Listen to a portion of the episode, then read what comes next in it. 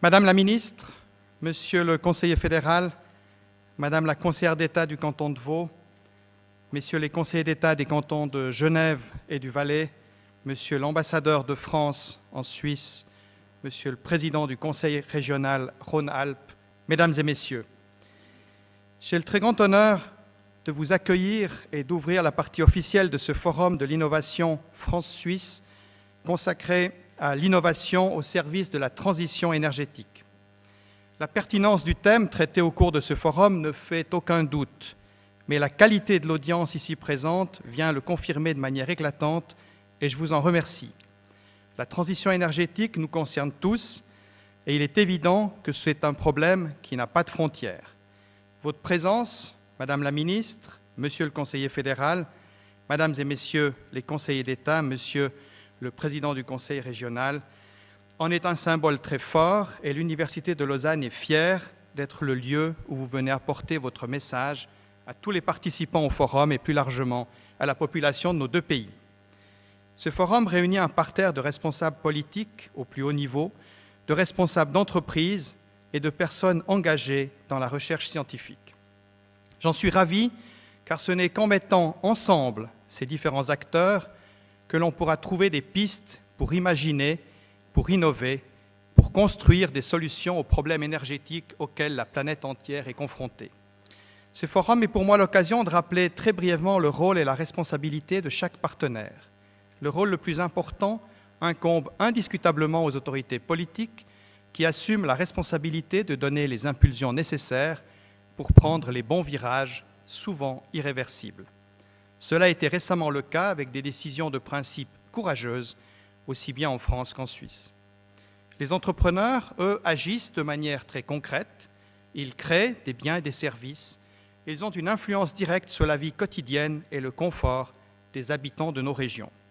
Ils ont besoin des avancées scientifiques et technologiques qu'ils stimulent par leurs projets et ils travaillent dans le cadre qui est fixé par le pouvoir politique.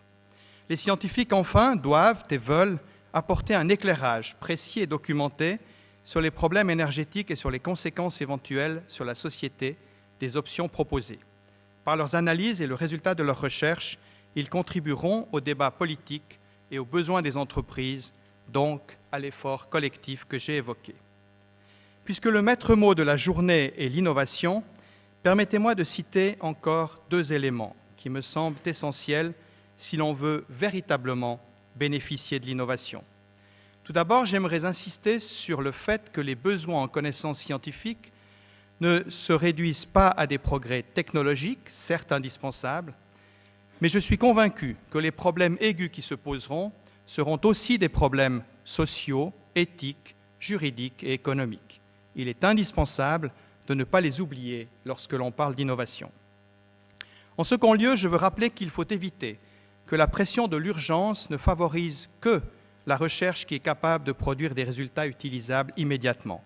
C'est notre responsabilité à tous d'encourager également la recherche fondamentale qui aura des effets à long terme. C'est à mes yeux le meilleur moyen d'innover dans une, perspective durable. Pour illustrer ce dernier propos, je voudrais terminer en vous racontant l'histoire d'une personnalité française qui a marqué profondément l'histoire des sciences au XIXe siècle. Il s'agit du mathématicien Évariste Galois, dont certains de vous connaissent probablement le tragique destin. Évariste Galois est né le 25 octobre 1811 et très jeune, il se passionne pour les mathématiques.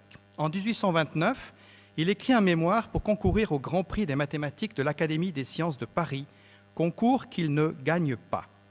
Puis il connaît de nombreuses mésaventures. Il échoue deux fois au concours d'entrée à Polytechnique, il échoue une seconde fois au concours de l'Académie des sciences, il est renvoyé de l'école préparatoire, la future école normale supérieure, il est emprisonné pendant six mois, et en 1832, il s'éprend d'une jeune femme. Il s'agit bien d'un malheur, car sans qu'on en connaisse les détails, il est impliqué dans un duel dont elle est l'enjeu, duel au cours duquel il décède le 30 mai 1832 à l'âge de 20 ans. La nuit précédente, le 29 mai, il se consacre avec frénésie à ses travaux mathématiques et rédige un manuscrit contenant ses principales découvertes sur les équations algébriques. Manuscrit qui est retrouvé dans la poche de sa veste sur son cadavre à l'aube du 30 mai 1832. Ce n'est que onze ans plus tard que l'extraordinaire qualité de ses travaux est reconnu par l'Académie des sciences de Paris. Cette histoire n'est pas seulement tragique, mais Évariste Galois a mis en place de manière géniale une théorie mathématique extrêmement puissante qui, aujourd'hui, soit près de deux siècles plus tard, est la base de toute la théorie du codage, sans laquelle il n'y aurait ni disque compact, ni DVD, ni téléphone portable, ni carte de crédit. Et tout cela à son insu. L'utilité de la recherche fondamentale est souvent démontrée à long terme, mais elle porte toujours ses fruits et donne de solides fondements à d'innombrables progrès scientifiques. Elle est, mesdames et messieurs, le meilleur gage de la véritable innovation. C'est sur ces mots que je vous souhaite un excellent forum et que j'ai maintenant le grand honneur de passer la parole à Madame Geneviève Fioraso, ministre de l'Enseignement supérieur et de la Recherche de la République française.